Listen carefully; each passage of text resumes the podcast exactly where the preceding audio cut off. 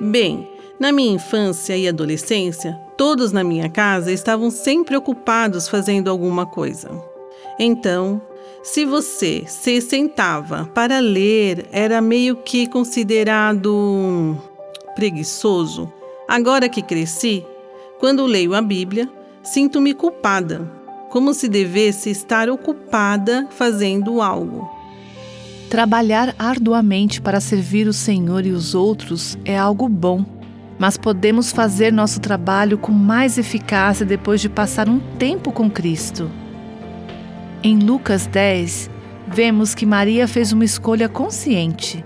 Sua irmã Marta estava ocupada na cozinha, mas Maria decidiu cultivar seu relacionamento com Jesus.